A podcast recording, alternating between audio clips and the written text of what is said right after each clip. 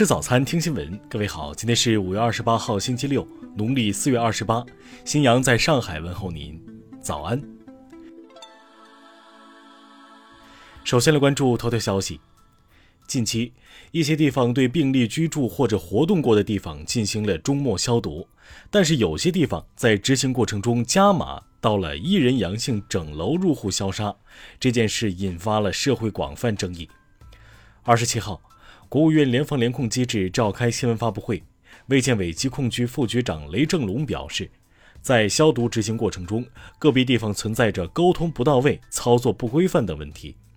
雷正龙说，卫健委要求进一步加强对政策文件、技术操作流程、消毒方法的培训宣管，以及加强消毒过程中的监督等工作。各地在组织入户消毒过程中，要严格按照消毒技术规范和流程执行。听新闻早餐知天下大事。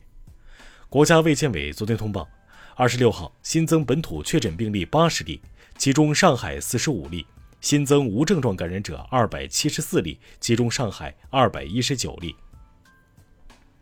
长春市发布决定，二十八号零点起，各类生产经营主体全面恢复营业。北京市疾控中心昨天介绍，本轮疫情早期传播链条基本被切断，已完全得到控制。疫情出现波动，但总体呈下降趋势。北京市昨天通报，金准医学检验实验室有限公司在核酸检测过程中涉嫌违法犯罪，警方已立案侦查，查获实验室法定代表人王某某等人。二十七号上午，广西来宾市连降大雨引发洪水，三个小孩意外被洪水冲走，其中两人不幸遇难。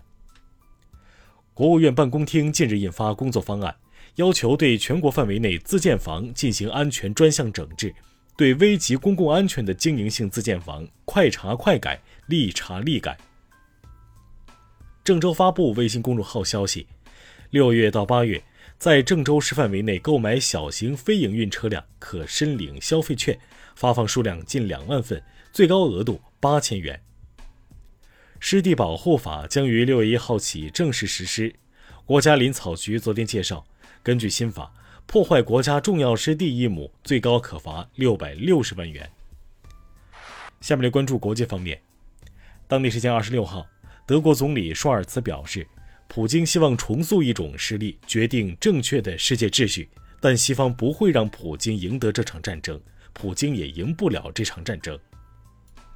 韩国外交部二十七号发布消息称，韩国、日本、美国的朝核问题首席代表计划于六月三号在韩国首尔聚首，理由是应对朝鲜可能进行的第七次核试验。在当前通胀上升和能源供应持续紧张的背景下，当地时间二十六号，英国政府宣布将对石油和天然气公司征收百分之二十五的能源利润税。据美媒报道。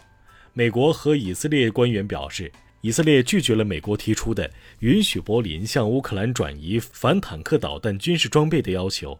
这些武器由德国生产，但采用的是以色列许可下的技术。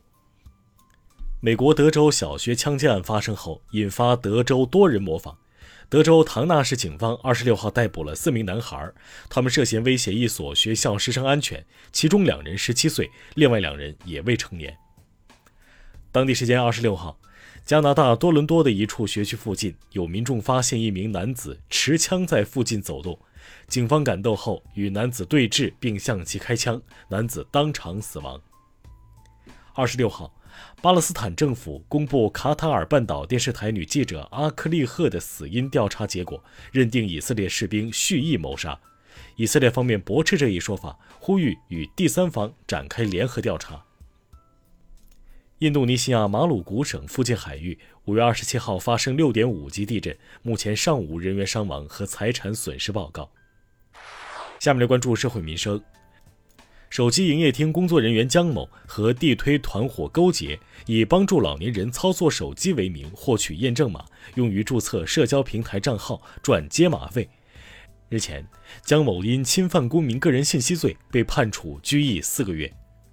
苏州一民营医院护士钱某利用职务之便获取十万多条产妇信息，出售给张某、谭某，并转售于下游商家牟利。日前，三人被判处三年六个月至三年五个月不等的有期徒刑。二十五号，网传山东一医院招六十名护士，需一米六二以上，兼职文艺活动。二十六号，当地卫健局发文表示，将对招聘过程中不严不细等问题严肃处理。应届生因毕业年龄超二十四岁被中国联通解约，冲上微博热搜。二十七号，广东联通、河源联通分别就此事作出回应并道歉。杭州警方通报，在钱塘水域发现浮尸，现已初步排除刑事案件，网传连环杀人案等均为谣言。下面来关注文化体育。中超联赛宣布，六月三号晚在海口举行揭幕战，卫冕冠军山东泰山队对阵升班马浙江队。据体坛周报报道，大连人队递补参加中超的可能性正在增大。递补后，俱乐部将获得万达追加的五千万投资款。NBA 西部决赛结束，勇士四比一击败独行侠，打进总决赛，库里获得西部决赛 MVP。戛纳电影节的电影基石短片单元公布奖项，中国导演李嘉禾的作品《蒂尔》获二等奖。以上就是今天新闻早餐的全部内容。如果您觉得节目不错，请点击再看按钮。咱们明天不见不散。